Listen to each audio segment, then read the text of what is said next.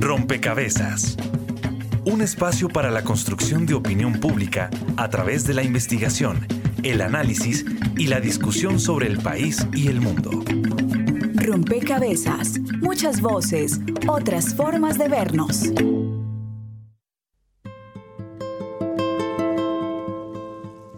Hoy hemos llegado a la meta. La firma de un acuerdo final con la guerrilla de las FARC es el fin del conflicto armado. Podemos proclamar que termina la guerra con las armas y comienza el debate de las ideas. Que ha inundado mi raíz. Porque estamos muy optimistas de que las cosas se den, ¿no? Estamos atentos de que el gobierno nos cumpla con las tierras para poder desarrollar nuestros proyectos productivos. Una, una parte fundamental de asegurar la consolidación de esa reintegración productiva del, del, conjunto de la guerrilla es realmente insistir sobre la sostenibilidad de los proyectos que están emprendiendo. Es un punto de inflexión en nuestra historia y tenemos que aprovecharlo. Depende de nosotros. Nosotros no queremos que, que haya más destrucción de alternativas políticas opositoras como ocurrió con la Unión Patriótica. No más, no más asesinatos políticos. Es que aquí estamos no en el tránsito de una dictadura a una democracia. Aquí hay una democracia generosa que le está permitiendo la reincorporación al terrorismo. Y vamos a hacer modificaciones que se requieran a los acuerdos de La Habana para defender el honor del pueblo colombiano. A quienes vayan a reincidir, aplicarles todo el peso de la ley de la mano con la justicia ordinaria, como lo establece además ese mismo Para sanar mi tierra. Cesó la horrible noche de la violencia que nos ha cubierto con su sombra por más de medio siglo. Colombia, Colombia,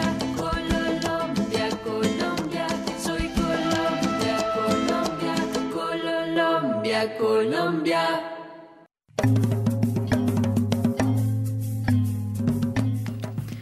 Un saludo a todos los oyentes, a todas las personas que se conectan y sintonizan a esta hora. Rompecabezas, muchas voces, otras formas de vernos. A dos años de la firma del acuerdo de paz, eh, Rompecabezas quiere hacer un análisis de uno de los puntos y uno de los asuntos que quizás es eh, más estratégico y, clave para la sostenibilidad de la paz y es la reincorporación de los ex integrantes de las FARC-EP. Ver qué tan efectiva ha sido esta reincorporación, qué tanto ha avanzado, qué tan preparado ha estado el Estado y qué tanto apoyo ha recibido este proceso de los gobiernos locales y por supuesto evidenciar algunas preocupaciones, pero también eh, reconocer cuáles son las oportunidades que hay en este proceso que se viene adelantando hace eh, pues ya dos años desde que se firmó el acuerdo. Bienvenidos a este nuevo rompecabezas. Recuerden que estaremos con ustedes quien les habla, Mónica Osorio Aguiar, y en las redes sociales hoy Juan Sebastián Ortiz. Un saludo, Mónica, para usted, para todos nuestros oyentes que hasta ahora nos acompañan en Colombia y en el mundo. Durante esta semana les pedimos a nuestros seguidores en facebook.com barra inclinada rompecabezas radio y en Twitter arroba rompecabezas, reemplazando la O por un cero, que nos compartieran sus inquietudes sobre el tema que ya usted comentaba. Así que durante el transcurso de este programa estaremos compartiendo sus preguntas, sus inquietudes para que sean resueltas por nuestros invitados. Aprovechamos además este espacio para saludar a las emisoras aliadas que nos permiten llegar a distintos lugares del territorio nacional. Saludos a nuestras emisoras aliadas.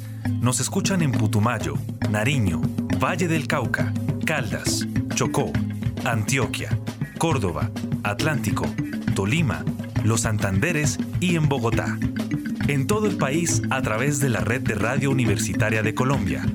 En Venezuela por el Instituto Radiofónico Fe y Alegría. En América Latina por la Asociación Latinoamericana de Educación Radiofónica ALER. Y en el mundo entero por javerianaestereo.com y SoundCloud como rompecabezas-programa-radial. Bien, y además de ustedes, los oyentes que contribuyen a este rompecabezas con sus fichas a través de las redes sociales y de nuestras emisoras aliadas que permiten que lleguemos a distintos espacios, pues están quienes nos acompañan en la mesa de trabajo que son clave para construir, para comprender profundamente cada uno de los temas que ponemos en discusión. En este caso, la reincorporación eh, y el avance de este proceso.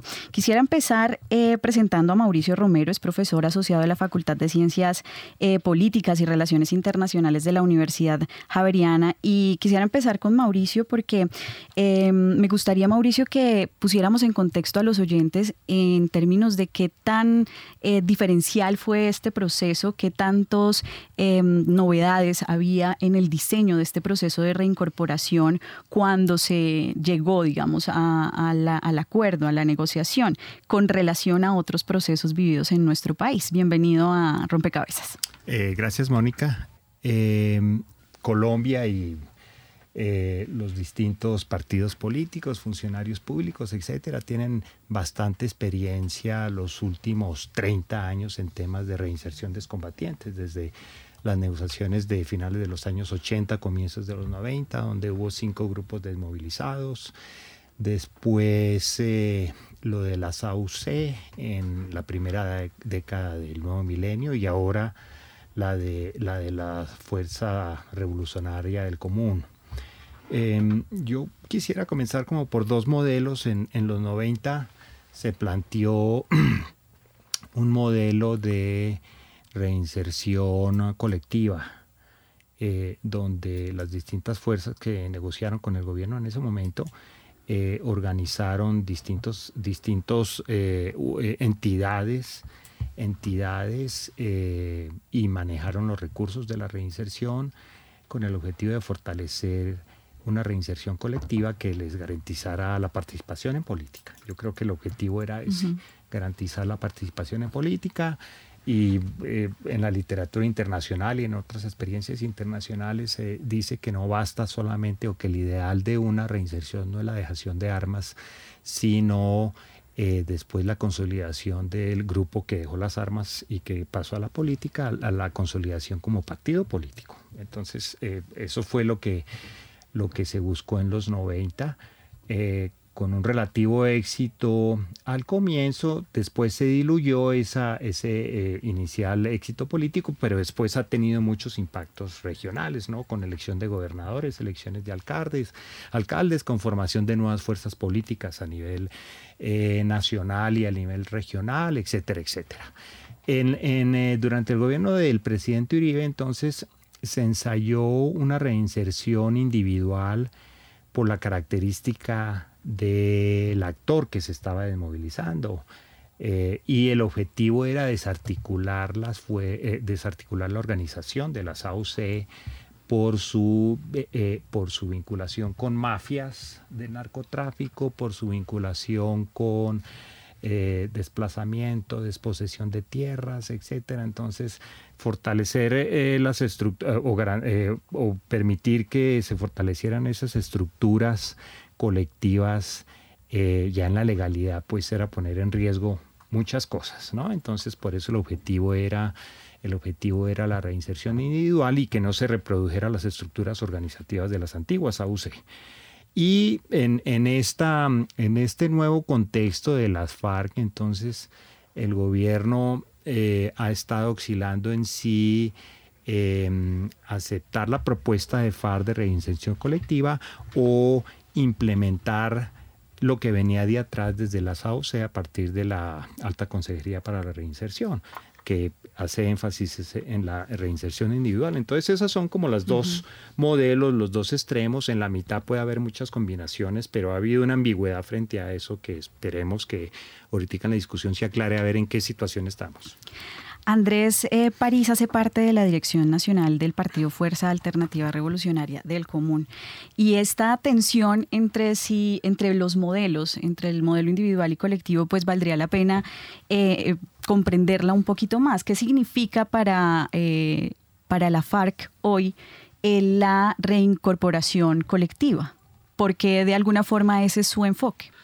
La pregunta puntual suya y las palabras de presentación del profesor Mauricio, pues eh, dan claridad sobre los diseños que institucionalmente se han tenido para eh, llegar al fin del conflicto.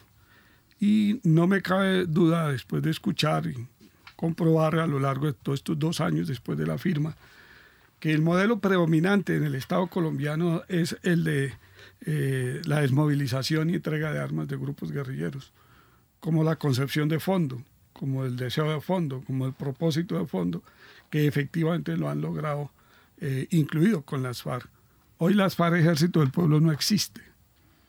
Eh, estos modelos obviamente acaban guerrillas, pero no acaban los conflictos sociales y políticos. Y al día de hoy, dos años después de la firma, tampoco acaban los conflictos armados. Por eso, eh, si bien no existe la organización original de las FARC, eh, lo que antes era una organización única, centralizada y disciplinada, hoy está diseminada en varios grupos que mal llama la prensa disidencia, etcétera, etcétera. Se han rearmado y han crecido grupos como el EPL. Y la obstinación de no abrirle solución a los diálogos con el ELN muestra que en el Estado, a la vez que existen voluntades como las que seguramente están presentes aquí, también existen voluntades que plantean la necesidad de la guerra. El Estado colombiano necesita la guerra permanentemente. Podría yo decir, necesita que existan grupos. Y si están en la frontera con Venezuela, pues con mucha razón, con mucha más razón. Hoy la, la guerra ya no se mueve como un tema de conflicto interno, sino como una perspectiva cierta, segura. Para diciembre está establecido la definición de la participación de Colombia en el conflicto con Estados Unidos para atacar Venezuela militarmente. Entonces, eh, yo creo que a dos años de la firma de los acuerdos, eh, la voluntad de paz sigue persistiendo en nosotros, pero vemos con mucha preocupación que eh, la firma del acuerdo se dio en la coyuntura de un cambio de gobierno que marcó giros muy importantes en la conducción de las políticas de Estado. Pues, de eso podemos hablar más adelante. Vamos a sumar una, una pieza que llega de las redes sociales, Juan Sebastián.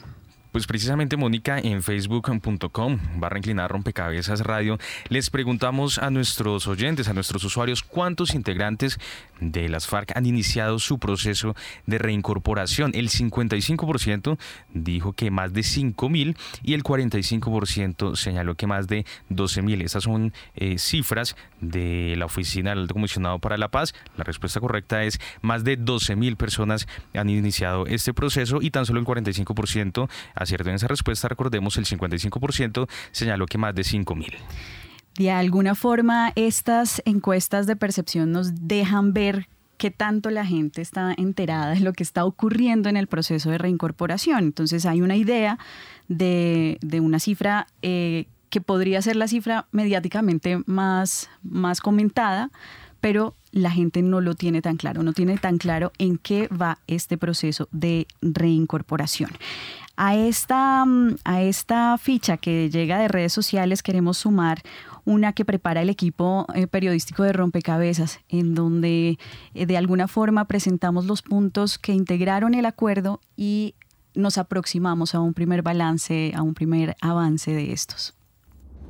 Uno de los puntos cruciales en la negociación entre el gobierno nacional y las FARC en su momento fue el de la reincorporación de sus militantes a la vida civil. Alrededor de ello había dudas, incertidumbres y también numerosos retos. Pero finalmente, ¿cómo se planteó dicho tema en los acuerdos de paz? Ese fue uno de los puntos eh, casi los últimos a abordar eh, no porque no fuera importante, sino por las complicaciones de ese momento. Dylan Herrera, experto en conflicto armado y procesos de desarme y reincorporación. Arrancar con el tema de la reintegración política. Ese fue el primero de los puntos que se aborda. Ahí era muy importante porque, como ustedes acuerdan, en el grueso de los procesos, sobre todo de los paramilitares, ellos una vez eran condenados, pues no tenían derechos, digamos, políticos de participación. En cambio, en este caso, pues sí por retomar el modelo de los 90, donde sí se quería un nuevo partido, que es lo primero que se acuerda. Se acuerdan unos periodos, dos periodos para tener cinco personas en, en, Senado y cinco personas en Cámara. Y se acordó entonces darle como en ese momento voz y no voto en el Consejo Nacional Electoral. La economía también hizo parte de esta agenda lo primero que se hizo fue pensar en unas eh, dinámicas colectivas. Digamos que las FARC sí tienen un imaginario de hacer un proceso colectivo de reincorporación. Ellos lo habían venido hablando, digamos que era muy importante tener un parámetro de equidad donde no hubiera ni un beneficio por salirse, ni un beneficio por solo estar en el colectivo, sino que todas las personas que quisieran dejar las armas se les diera un trato por igual.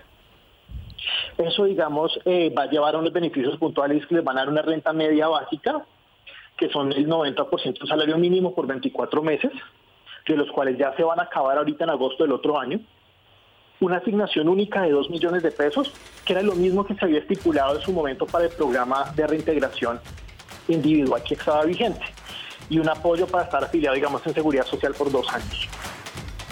La seguridad, un gran reto, un gran temor. El 10% de la gente que se ha desmovilizado en los últimos 15 años ha muerto a hoy. Entonces era cómo empezar a dar esas garantías de seguridad. Entonces eso incluía desde temas como la unidad de la Fiscalía, la Unidad Especial de Investigación, el cuerpo de élite de la policía que se crea y la Subdirección Especializada en Seguridad y Protección de la UNP. Recordemos que se retomaba un último punto muy interesante y es que se formaron unos guerrilleros para ser parte de la Unidad Nacional de Protección y crearle esquemas mixtos para que los líderes sociales y los líderes políticos allegados a paz, que fue un modelo que retoma todo lo que se había implantado en su momento en la negociación con las guerrillas de los 90. Los desafíos que aún quedan por afrontar son grandes, pero ¿de qué manera se deberían abordar? Informa para Rompecabezas Juan Sebastián Ortiz. Bien, allí están puestos eh, quizás los asuntos más clave y contundentes de este punto del fin del conflicto y también las preocupaciones alrededor de ellos. Em, Lucas Uribe es experto en diseño, implementación y seguimiento de programas y proyectos relacionados en construcción de paz, em, procesos de desarme, desmovilización y reintegración y desarrollo social. Fue director programático de la Agencia de Reincorporación y Normalización y em, hoy pues nos acompaña aquí en Rompecabezas. Lucas, y yo quisiera em, con usted hablar un poco de qué tan lista estaba la institucionalidad para atender este proceso de reincorporación, eh, teniendo en cuenta que de todas maneras, como lo señalaba eh, Mauricio, pues teníamos o tenemos una experiencia importante en procesos de esta naturaleza. Bienvenido a Rompecabezas. Hola, muchísimas gracias por invitarme a ser parte de este diálogo. Yo creo que este acuerdo particularmente tiene algo muy diferente y era una visión de transformación de país. Creo que la reincorporación fue el último punto que se negoció porque antes de negociar la reincorporación se negoció una visión para una reforma rural, para la participación política. Y cuando se discutió la participación política, inicialmente no se discutió la participación política de las FARC, sino la participación política del país. Se discutió el tema de cultivos ilícitos, se discutió el tema de víctimas y al final la reincorporación. Y hoy a dos, eh, a dos años de la firma del acuerdo, eh, a un poco más de un año que haya empezado la reincorporación, la mayoría de estos eventos nos centramos a ver qué ha pasado con la reincorporación y cómo avanza. Y el Instituto Kroc que es el encargado de hacer eh, el seguimiento a cómo va la implementación de los acuerdos, en el último informe nos dice que precisamente la reincorporación es el punto que más avanza. Y es preocupante porque la transformación del país pasa por los otros puntos.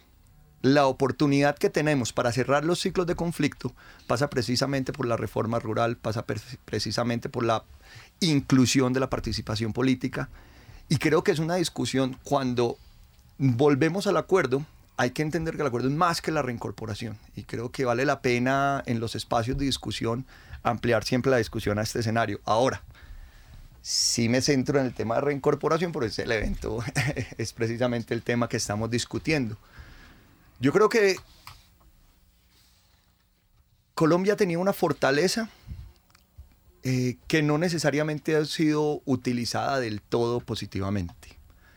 Cuando decimos que estamos preparados, eh, podemos decir, hay un bagaje grande, hay un modelo que es reconocido internacionalmente como uno de los mejores procesos de reintegración del mundo, hay unos aprendizajes en tema de productividad, en tema de trabajo comunitario que son muy importantes y que hoy, a la luz de lo que ha pasado en los últimos 15 años, con esas casi 60 mil personas que se desmovilizaron y con los casi 50 mil que entraron al proceso, los resultados son realmente impresionantes. Pero Colombia también tenía que entender que había que adaptarse a una nueva necesidad, que tenemos que adaptarnos a unos nuevos contextos. Y creo que precisamente el éxito en otras políticas te impide ver las necesidades de los nuevos momentos. Y entonces uno de los retos era desaprender un poco para poder darse la oportunidad de entender el contexto que está viviendo. La pregunta entonces yo la dividiría en fases. ¿Estábamos preparados institucionalmente? Sí, la capacidad es impresionante. Eh, la, política que tiene Colombia de reintegración antes de eh, recibir a las FARC tenía eh, cubrimiento de casi 900 municipios en el país. Oficinas, reintegradores, personas que estaban apoyando los procesos en diferentes partes. Es decir, la capacidad institucional es, era adecuada y tenía, digamos, la posibilidad de responder a los nuevos retos. Capacidad técnica en muchos sentidos sí, porque muchas personas eh, de estas un poquito más de 13.000 que se desmovilizaron o que se certificaron en este último acuerdo, pues han querido también hacer unos procesos individuales y a esas personas, pues el modelo que viene atendiendo, que venía utilizando la ARN es, eh, funciona muy bien. Pero a la hora de pensarse el colectivo y a la hora de generar modelos, programas para poder potenciar las fuerzas, eh, y entender que estos colectivos además pueden ser utilizados como unas fortalezas para el desarrollo regional. Eh, creo que ahí nos faltaba un poquito de preparación y creo que aún estamos en un momento de comprender esa realidad para poder eh, responder un poco mejor a este momento histórico que está viviendo el país. Bien, usted reconoce que claramente había una capacidad, había un aprendizaje, pero claramente eh, la comprensión de la lógica del colectivo quizás hace falta profundizar en ella, hace falta hacer mm, quizás mayores ejercicios para comprender eh, qué significa una reincorporación colectiva, qué significa el desarrollo de proyectos productivos en cooperativas, en fin, es a eso que usted... Totalmente, de acuerdo. De hecho, un poco la experiencia, devolviéndome a la primera pregunta que le hacía al profesor, eh, la experiencia en Colombia también nos lo ha mostrado. Yo creo que uno de los grandes aprendizajes que tenemos como país es que cada proceso es diferente. Y si me enfoco solo en la reincorporación, tengo que basarme en, las, en los perfiles del excombatiente, tengo que basarme en el contexto para poder entender el programa que realmente necesitan. Bien, vamos a sumar una ficha de las redes sociales a este rompecabezas. Muy bien, pues durante esta semana en nuestra cuenta en Twitter, arroba rompecabezas, reemplazando la O por un cero, les preguntamos a nuestros oyentes cuáles crees que son las los mayores riesgos que enfrenta el proceso de reincorporación de las FARC. El 62% señaló que el incumplimiento de los acuerdos, el 22% eh, dijo que el surgimiento de las disidencias, el 8% señaló que la violencia y las amenazas y el mismo porcentaje indicó que el rechazo de la sociedad civil. Esto entra en un poco a lo que usted señalaba. Seguramente em, ver el bosque no nos deja ver los árboles, ¿no? Y, no, y hay una percepción que hay un incumplimiento en los acuerdos. Em, pero volvamos a la pregunta y es cuáles son esos riesgos eh, que se ven en, términos de implementación de este proceso de reincorporación. Y con esa pregunta le doy la bienvenida a Kyle Johnson. Él es analista de la organización internacional Crisis Group, experto en el conflicto armado colombiano. Bienvenido a Rompecabezas, Kyle. No, pues muchas gracias por la invitación. Um, el tema de los riesgos es largo, eh, pero yo me enfocaré en tres principalmente. Eh, el primero es el contexto cualquier proceso de DDR, reincorporación, como sea, depende mucho y el contexto en que se lleva a cabo influye mucho en cómo se debería de hacer y, sus probabilidades de éxito, por así decirlo de manera muy simplista. Y el contexto para, por ejemplo, la parte económica en el caso de, la FARC hoy en día en los espacios territoriales es muy difícil porque por, como resultado de la negociación y unas decisiones políticas, esos espacios territoriales son muy retirados. Son en lugares cuya economía ya enfrenta grandes riesgos, grandes dificultades en general. Si uno piensa en lugar como, como en, en Buenos Aires, en Cauca, es eh, la zona veredal o, o, el espacio territorial está bastante retirado por una vía bastante mala, en un lugar donde las economías lícitas difícilmente se pueden, digamos, sostener. Lo mismo ocurre en Guaviare, lo mismo ocurre en Meta, lo mismo ocurre en varias partes. Entonces, ese contexto de querer hacer la o enfocar la reincorporación en esos espacios crea por sí mismo ese desafío. ¿Cómo voy a hacer, cómo voy a hacer para que esos excombatientes y también las comunidades alrededor puedan vivir de una economía lícita sostenible dado que las condiciones realmente no están. Ese es el primero. El segundo tiene que ver con eso un poco y es la idea de la cohesión de la organización. Las FARC, por las FARC, en este caso intencionalmente uso las, eh, durante su historia, en, digamos, comparándolo con grupos armados en todo el mundo, es un grupo muy cohesionado, digamos, mirándolo en grandes rasgos. Esa cohesión para nosotros en Crisis Group es necesaria para garantizar eh, mayores probabilidades de éxito de un proceso colectivo de reincorporación. Porque ese poder que tenían los comandantes, ese poder que tenía la estructura jerárquica, ayudaba a que las FARC en su conjunta, pasando a ser la FARC, eh, se mantuviera y mantuviéramos la mayor cantidad de personas posibles. Y ese es el segundo riesgo, con, con la percepción de un incumplimiento, con las dificultades que se han dado en la reincorporación, eh, con algunos temas de reinserción, que es otra, otra cosa, pero relacionada, esa cohesión se va rompiendo poco a poco. El hecho de que hace un par de meses se fueron cuatro comandantes de, sus eh, espacios territoriales, eran los comandantes del espacio territorial, es muy diciente en ese, en ese sentido. Eso es, digamos, el, el, segundo reto, el segundo riesgo. La otra, digamos, riesgo quizás es la que más se conoce, lo que más se escucha, que es el tema de la seguridad. Eh, la oferta para volver a las disidencias, como uno quiera llamarles o no, eh, las economías ilícitas, digamos, cualquier proceso de reincorporación eh, donde todavía hay cierta conflictividad activa en esos territorios, va a tener que enfrentar ese reto. Um, va a tener que, que decir cómo, cómo hago para que esas personas se sientan seguros, seguras y no caigan en la tentación. Ahora, enfocarse demasiado en la seguridad es tener una visión demasiado simplista de la reincorporación. Y yo creo que eso es uno de los riesgos que yo vería hoy en día al alto nivel político, es que tengamos una visión demasiado simplista en términos de ver esos excombatientes son un riesgo para la seguridad entonces yo voy a hacer un programa para que no caigan en, en la tentación de grupos armados o economías ideales, etcétera, cuando realmente la reincorporación tiene que ir mucho más allá. El acuerdo lo dice, la experiencia colombiana, como mencionaba Lucas, lo dice.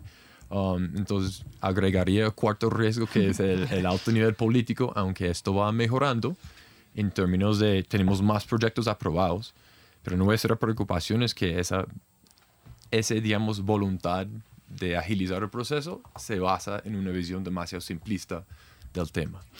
Bien, usted señala estos cuatro riesgos y quisiera sumar, eh, quizás para profundizar un poco sobre el contexto, la siguiente eh, entrevista que realiza el equipo periodístico con la Asociación para la Vida y la Paz que se encuentra en Arauca y que está haciendo un proceso, eh, está liderando un proceso de reincorporación en el territorio.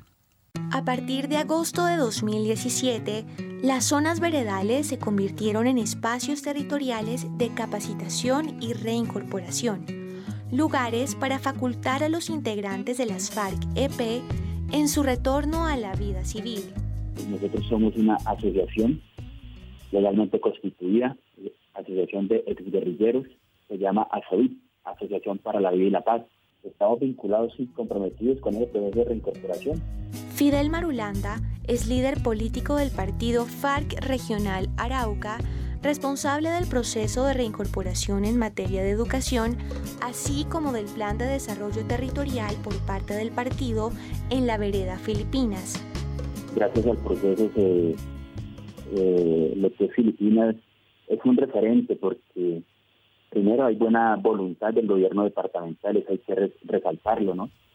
Entonces ahí se han desarrollado obras, eh, ya ahorita eh, para este enero inicia la pavimentación de la carretera eh, de Puerto Jordana a, a, Filipinas. Hemos gestionado con la, el PNUD recursos para desarrollar obras como la construcción de un polideportivo, la construcción de dos aulas, la construcción de unos puentes para la carretera, entonces, todo eso ha permitido que la comunidad crea en nosotros.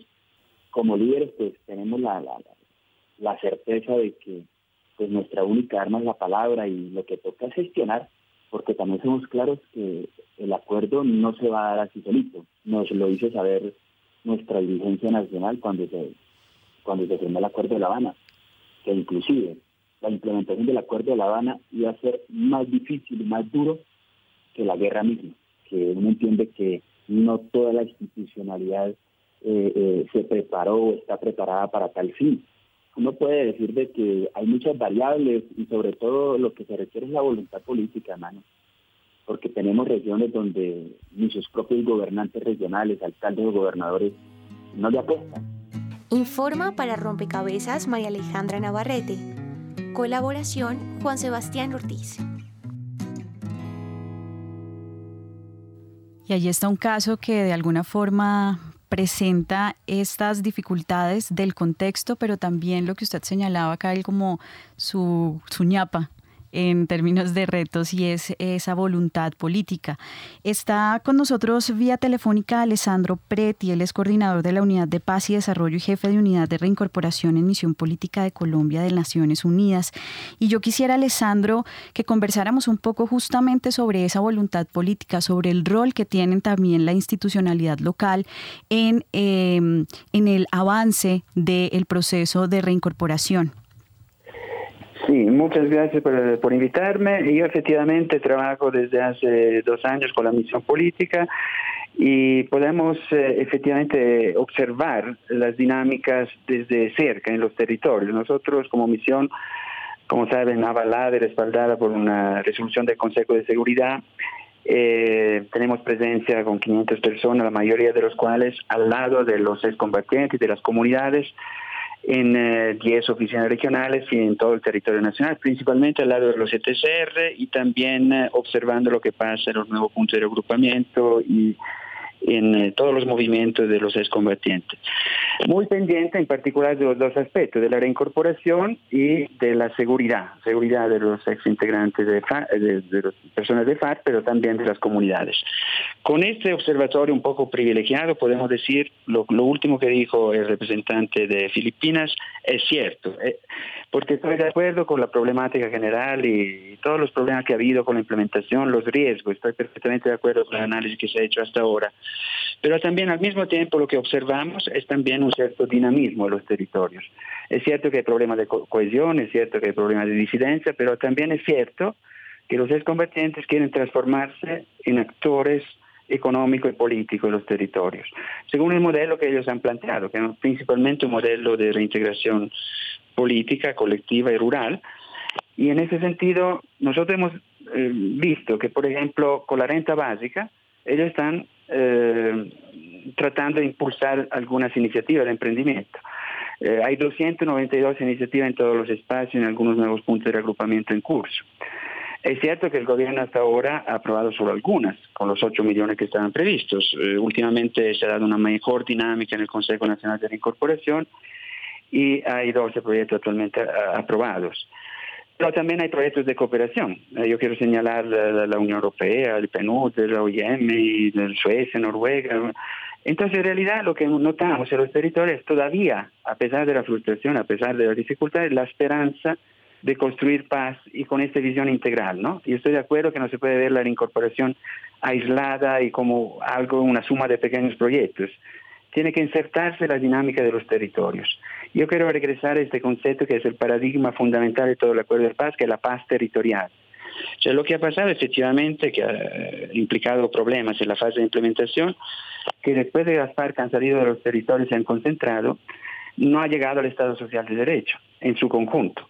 Eh, han llegado más otros grupos armados, eh, constituyendo así una amenaza para la seguridad no solo de las excombatientes, sino que de las comunidades en su conjunto. Pero al mismo tiempo yo todavía tengo una esperanza, porque veo dinámicas territoriales. Yo ayer estaba en el Chocó, estaba en estos días, hay ocho mesas departamentales de reincorporación. Algunos gobernadores ya están involucrados y como ha dicho antes el representante de Filipinas en la entrevista, tienen voluntad política. Es cierto, no es común, no es, no es generalizada, pero ocho mesas departamentales que quieren efectivamente articularse a las dinámicas del desarrollo del territorio, con los programas de reincorporación socioeconómica y con este enfoque territorial de construcción de paz y también de convivencia. yo creo que esta otra dimensión también de buscar el enfoque comunitario que está previsto en la política pública, en el acuerdo de paz, es un reto importante y creo que lo tenemos hacia adelante como, como una tarea que tenemos que cumplir y acompañar. De parte de la misión, queremos todavía tener esperanza y concentrar este, este periodo de tiempo que todavía tenemos en acompañar con una actitud de verificación proactiva la búsqueda de soluciones. Hacia, porque yo creo que es muy importante señalar que los ojos del mundo están puestos todavía sobre Colombia y que eh, el acuerdo de paz tiene que, que, cumplirse en su integralidad, pero sobre todo en el componente de reincorporación. El Consejo de Seguridad es unánimamente, unánimemente apoya el mandato de la misión, el, el, gobierno, el nuevo gobierno ha confirmado ese mandato de la misión y junto con otras agencias del sistema queremos acompañar este proceso. Bien, Alessandro nos deja en la mesa una ficha que nos introduce a, pues a, a, revisar cómo está esa reincorporación socioeconómica de los exintegrantes de las FARC y cómo va el desarrollo también de Común, ¿no? Que era como la apuesta y la propuesta eh, de, ustedes, Andrés, cómo va Economías Sociales del Común, cómo va esa cooperativa nacional. Y eh, un poco dejo la pregunta abierta a la mesa para quienes eh, también tengan alguna, algunas ideas sobre cómo va la reincorporación socioeconómica. Sí, a dos años de firmado el acuerdo, la reincorporación es uno de los aspectos eh, seguramente dentro del mm, punto de vista filosófico con que abordamos la solución política no fue el más importante para nosotros. Nosotros concebimos la solución eh, del conflicto social y armado como una oportunidad de paz para Colombia y como la paz como un punto de entrada a la transformación del país, a sus costumbres, como el inicio del cuarto de hora de la reconciliación. En ese sentido, la reincorporación como, como aspecto puntual, pues no es eh, el aspecto que más haya dado o que más haya brillado por su cumplimiento. Eh, más allá de la voluntad de los funcionarios que han estado desde Yosa Mitrotti, de ti, de todos, eh, la verdad es que es, es la concepción dura, estratégica del Estado colombiano la que no permite que las cosas se cumplan. La palabra que resume el periodo de implementación es el incumplimiento, como lo dijeron los consultados o los mencionados. El incumplimiento ha hecho frustrar la posibilidad de la participación política del partido en su baja eh, votación que tuvo en las elecciones. No se le aseguró el cumplimiento, por ejemplo, del punto uno de, reforma agraria que le hubiera ampliado la base social. Pues claro, ahora es muy fácil acusar a una guerrilla que tiene muy poco.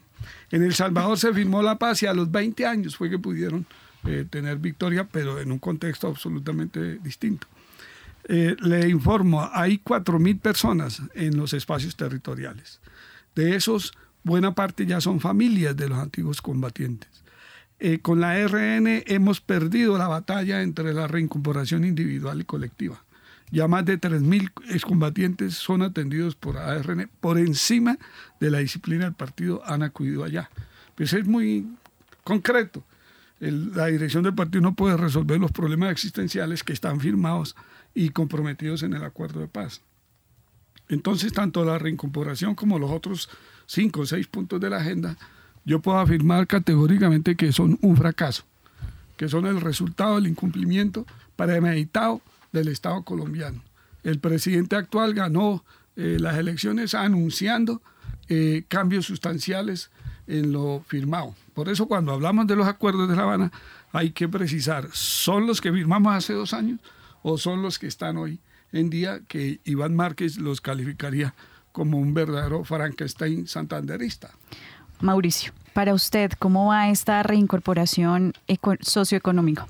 Hay una prevención gigantesca frente al rol transformador y renovador que puedan tener eh, estos grupos desmovilizados eh, de eh, rebeldes o de insurgentes. Mm, la misma experiencia colombiana ha mostrado ese papel renovador que tuvo el M19 en su momento, el Quintín Lame, que, que tuvo la corriente de renovación socialista, no tanto el EPL, porque muchos de ellos finalmente se vincularon a la SAUC, etcétera, pero em, hay que reconocer ese, como mostramos, mostraron ustedes en el caso de las Filipinas, esa capacidad y esa voluntad que tienen todos estos sectores eh, que fueron actores colectivos, que a mí me parece que hay unas coaliciones políticas a nivel nacional, regional y local que le tienen un miedo aterrador a los actores colectivos.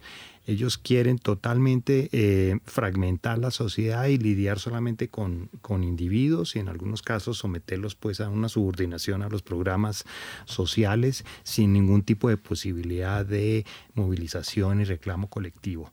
Le tienen pavor a eso y, eso es lo que tratan de hacer fundamentalmente en algunos casos con las políticas públicas. Y hay que reconocer ese papel que pudieran tener estos actores colectivos en la construcción territorial de paz. Yo creo que eso es fundamental.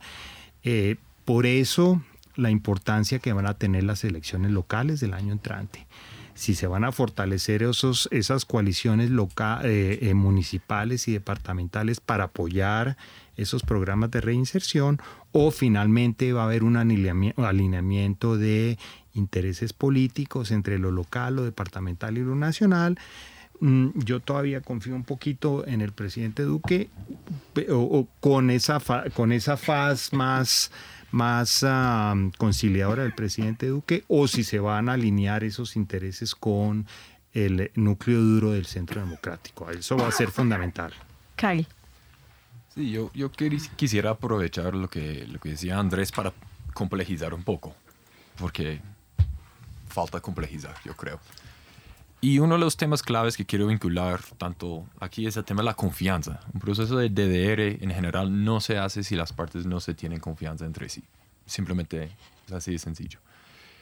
Entonces se ve como dos visiones que no están ayudando en términos de construir confianza, pero no está todo perdido, digamos.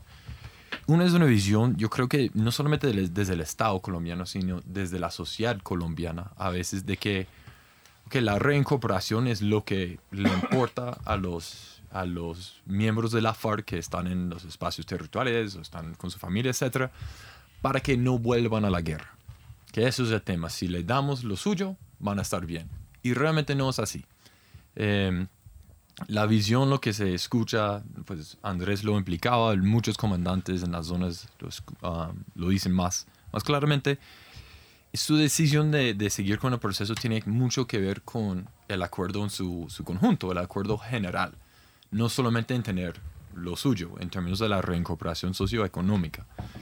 Entonces esa percepción del incumplimiento, como era el Frankenstein santanderista que decía Iván Márquez desde un lugar desconocido, eh, no ayuda con esa confianza. Entonces, desde el otro lado del Estado, y yo diría más quizás desde este gobierno eh, y desde la sociedad, pensar que yo los tengo aquí en La Paz, si les doy lo suyo, es un poco equivocado.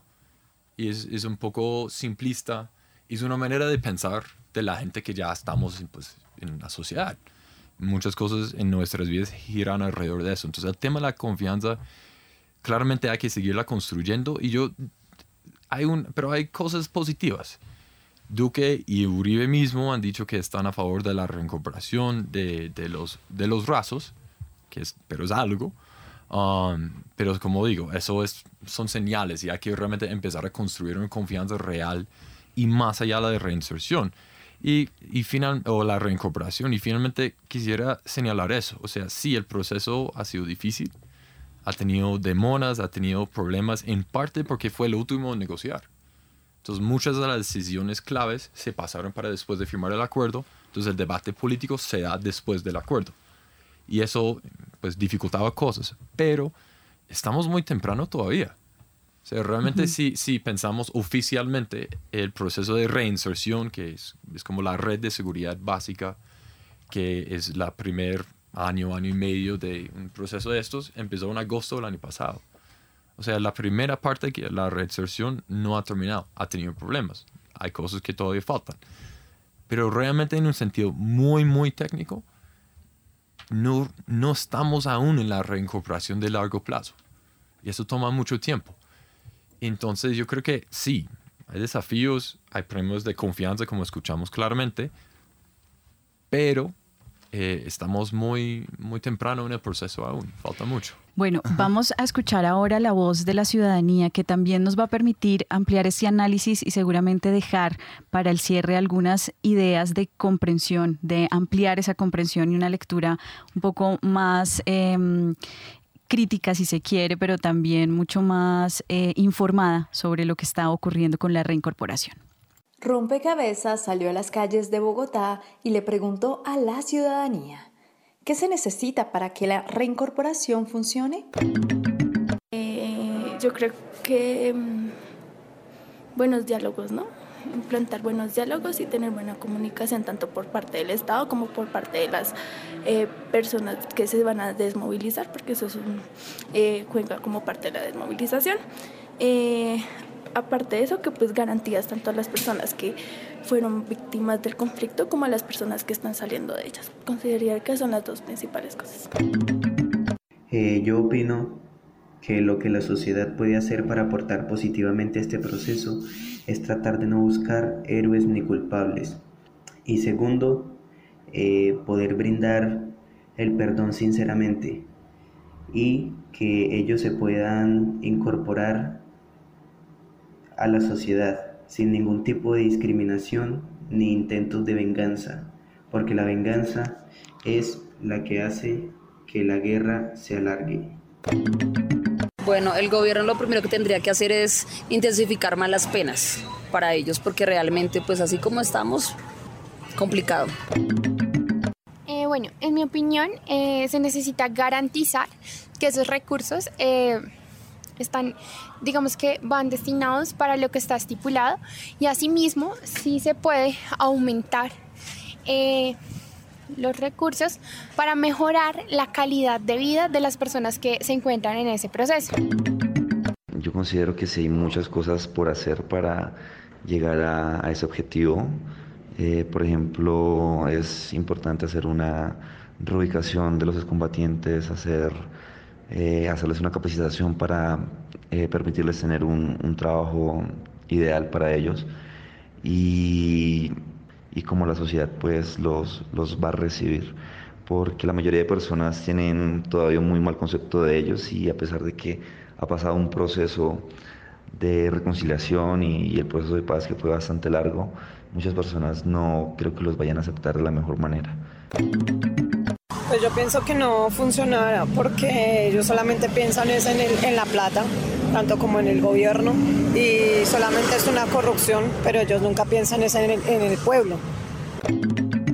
Mayor aceptación por parte de, de la gente del común, sobre todo en las ciudades, mayor aceptación de que sepan que si dejaron de delinquir, pues obviamente tienen que volver a estar en un proceso de reinserción y no ser juzgados ni señalados. Informaron para Rompecabezas Jenny Castellanos y Sergio Maecha Jaimes. Ahí está la voz de la ciudadanía que de alguna forma nos deja, nos deja en la mesa Em, evidencia de esa desconfianza que aún existe, pero también del desconocimiento de lo que está pasando en el proceso de reincorporación y que esperamos este programa contribuya con, con mayor información y claridades sobre cómo está avanzando el proceso. Nos quedan muy pocos minutos y ya Kyle lo decía, este proceso está muy reciente, realmente no estamos todavía proyectando um, acciones que nos permitan ver una perspectiva de mediano y largo plazo, pero sí quisiera invitarlos a dejar una última ficha en este rompecabezas en ese sentido. Em, y es pensar cómo garantizar una reincorporación em, exitosa en el mediano y largo plazo. Y con esta pregunta, Alessandro, em, pues le doy la palabra. Eh, bueno, yo diría mm, enfocar el trabajo de aquí en adelante en tres dimensiones. Eh, en primer lugar, eh, tener una visión global de la, de la, seguridad humana en términos de las excombatientes de las comunidades. Creo que los retos que se han planteado eh, son reales en ese sentido creo que hay que tomar en cuenta las necesidades de estas 14.000 personas. Estamos hablando de un número relativamente limitado de personas. Estamos hablando de, en otros procesos de paz han habido 100.000, 150, 200.000. En ese sentido, pero personas insertadas en, el contexto y, y, que quieren dialogar y construir confianza con sus comunidades. Entonces está la dimensión de la seguridad económica, Los proyectos existen, pero no son suficientes. Hay que verlo en una dimensión más de desarrollo territorial. Eh, y en realidad, si uno hace un balance, solo dos proyectos han recibido su desembolso. Es decir, es cierto que hay 12 actualmente aprobados, porque 17 por el Consejo anterior y el nuevo Consejo, eh, con el nuevo gobierno hay 12 que han sido confirmados. Entonces, todavía hay reto en la seguridad económica en la seguridad política, porque es cierto que se ha formado el partido, pero hay toda una serie de problemáticas relativas a la participación política, al acceso a fondos y, al, tema más relativo a los curules. Yo creo que un reto muy importante son las elecciones del 2019. Y la seguridad física, ¿no? que aborda no solo los 80 excombatientes familiares que han sido asesinados desde el inicio de, eh, de la vigencia del acuerdo, sino que también las comunidades. Y estas son las tres dimensiones, o cuatro, porque estaría la seguridad jurídica, ¿no? que está eh, como parte de esta visión de seguridad humana. Ese es el primer punto. Segundo punto, eh, insisto sobre eh, la construcción de paz en los territorios. la expectativa era la implementación de la paz territorial. Esto todavía es un reto pendiente porque tiene que ver con la reforma rural integral y con varios aspectos de transformación que se estaban mencionando antes. Yo creo que hay que apostarle superar la desigualdad, superar la desigualdad socioeconómica en particular y regional.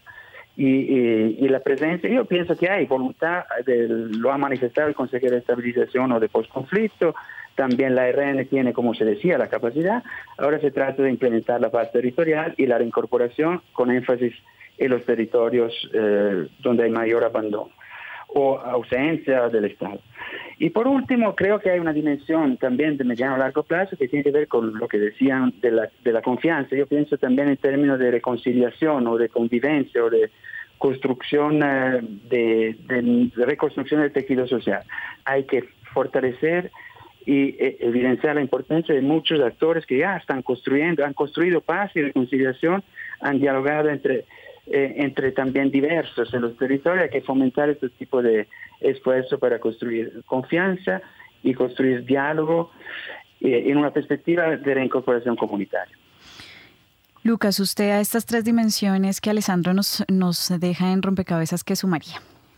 A la primera, que directamente con los excombatientes, me, pues, me acojo a todo lo que dice Alessandro, creo que tiene totalmente la razón y simplemente le sumaría eh, la necesidad que tenemos de trabajar en, más en conjunto con las FARC, en el espíritu mismo del acuerdo de la creación del CNR, para generar no solo la confianza, sino también para entender esta visión de colectivo que, no, que nos ha costado y poder, eh, digamos, seguir fortaleciéndola. Y en lo segundo yo creo que me conecto eh, totalmente. Yo voy a, voy a poner digamos, este ejemplo.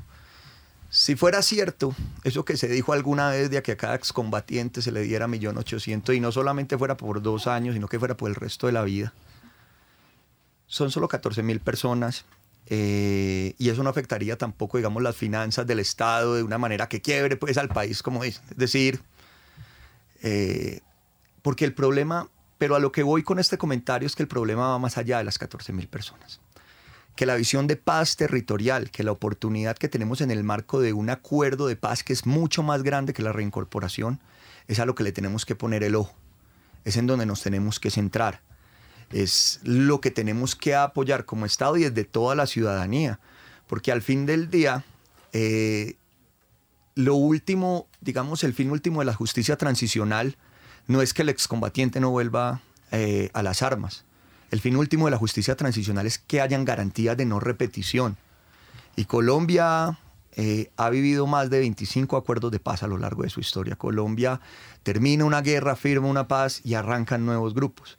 Y lo que tenemos que hacer es una transformación de fondo, aprovechar el concepto de paz territorial, tener una visión más amplia de país, abrir la discusión a 49 millones de colombianos, no a 14 mil únicamente, para poder aprovechar este momento histórico y de verdad eh, demos ese paso al nunca más.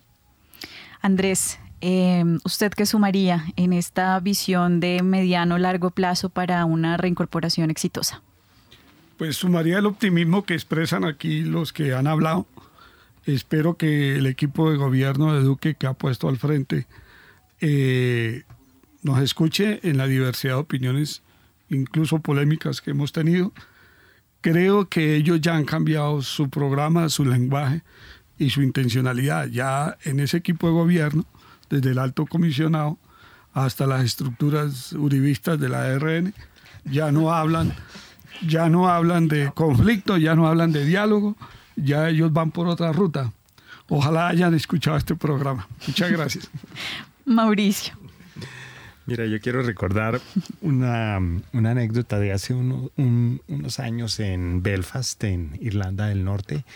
Estábamos un grupo de colombianos allá conversando en una reunión que organizaron ahí la universidad Queen's College. eh, y estaba y cerró la reunión Martin McGuinness, en ese momento que era el segundo del gobierno de Irlanda del Norte, que había sido el jefe militar de Irlanda del ejército republicano irlandés y que desafortunadamente murió hace pocos, hace pocos meses, el año pasado creo. Entonces le, preguntábamos, bueno, que él había venido, de- después de eso vino a Colombia y todo eso, Eh, le preguntábamos que, que cómo mm, analizaba él o qué recomendaciones podría dar para lo que estaba sucediendo en, Co- en Colombia y él eh, repitió tres palabras eh, eh, interesantes. Dijo, dijo, mira, lo más importante, una vez ya se ha tomado la decisión de hacer el tránsito de las armas a la política pública, es comunicación, comunicación, comunicación. Y quería decir esto, de la organización hacia su militancia, era clave, era clave mantener esas líneas. De la organización que estaba haciendo el tránsito hacia la sociedad ese testimonio del señor de Filipinas, el excombatiente, y me parece que ese tipo de cosas hay que recuperar y hay que publicitar y hay que mostrarle a la sociedad que estos personajes lo que están lo que están tratando de hacer y lo que están esperando también de la sociedad un poco de comprensión y de la organización en tránsito hacia las otras fuerzas políticas que generaran un poco lo que dices tú, confianza fundamentalmente.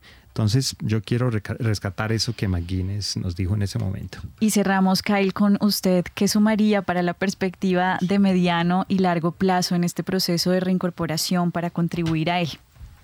Pues yo agregaría como parto de, un, de una visión eh, que si no se comparte, eh, lo que voy a decir ahorita no tiene sentido. Y es que eso es un proceso político. Por más técnico, lado técnico que tenga, en fin, es un proceso político. Eh, hay que tener eso en cuenta. Y frente a eso, yo tengo cuatro puntos muy rápido. Primero, manejar mejor las expectativas. Así este gobierno o este Estado, mejor dicho, tenga toda la voluntad política para este proceso, va a ser lento, va a tener problemas, es normal. Y ahí hay dos subpuntos. Uno es los tiempos. Que tengamos un poco más de, sí, que sigamos empujando, pero que entendamos que esto es de largo plazo. Suena, suena un poco raro, dada la pregunta, pero hay que tenerlo en cuenta. No todo va a estar resuelto mañana. Hay que seguirle dando. No es una- un llamado a, a- a quedarnos quietos, al contrario. Y el otro es, el, en general, post-conflicto son momentos, o los primeros momentos de un post-conflicto, lo más importante es evitar crisis. Eso es lo es, es tratar de evitarlos. Estas crisis con la reincorporación, entre comillas, dependen mucho de la perspectiva que tiene cada actor. Y por eso digo que manejar las expectativas son, son mucho más claves. Lo segundo yo diría es que hay que aterrizar lo que viene desde arriba, desde el Consejo Nacional de Reincorporación, pero po- empoderar lo que viene desde abajo. Entender que realmente lo que vemos hoy en día son casi dos procesos de reincorporación. Uno que necesitamos desde, el lado, desde lo más alto, que nos dé un norte para dónde vamos a caminar con estas personas, pero al, al nivel local casi no necesitan un poco de- del Consejo Nacional. Pero los dos son fundamentales de todas partes. Tercero, necesitamos algo para mandos medios. Eh, yo creo que ese tema, por más que esté pensado, más por aparezca en papel, realmente tenemos que pensarlo mucho, porque el tema de mandos medios no es un tema de cantidad, es un tema de calidad. Entonces, cuan- cuando se va alguien como Iván Ali de una zona veredal, no es que se haya ido una persona, es que se fue el líder de esa zona veredal y es mucho más diciente que realmente otra persona. Y finalmente yo diría, hay que rescatar la integralidad del acuerdo. La reincorporación depende del punto uno. Si vamos a reincorporar hoy, otra vez pensando solo en lo socioeconómico, eh, si vamos a tener una reincorporación exitosa eh, para, para los miembros de la FARC, en las zonas donde están necesitamos el punto uno. y seguramente necesitamos el punto 4. Y el tema de los curules y la reincorporación política, así se haya negociado por aparte, está directamente vinculado con el punto 2. no podemos pensar tan, digamos, de, que hay, tengo la caja de reincorporación, tengo la de desarrollo, tengo la de justicia. La no, eso es integral. Y yo creo que eso es más un mensaje para el gobierno, pero también para la sociedad. Muy bien, muchísimas gracias a ustedes por ayudarnos a construir este rompecabezas, por sus fichas, por sus análisis y a ustedes los oyentes también por sumar a través de las redes sociales. Los esperamos en una próxima emisión. Recuerden que estuvieron con ustedes quien les habla, Mónica Osorio Aguiar, y en la producción de Rompecabezas Juan Sebastián Ortiz y María Alejandra Navarrete. Rompecabezas, una producción del CINEP, Programa por la Paz la Pontificia Universidad Javeriana y la emisora Javeriana Estéreo 91.9 FM. Rompecabezas, muchas voces, otras formas de vernos. Los paisajes sonoros de Rompecabezas cuentan con audios tomados de distintas fuentes. Para conocer el origen del material, diríjase a www.cinep.org.co.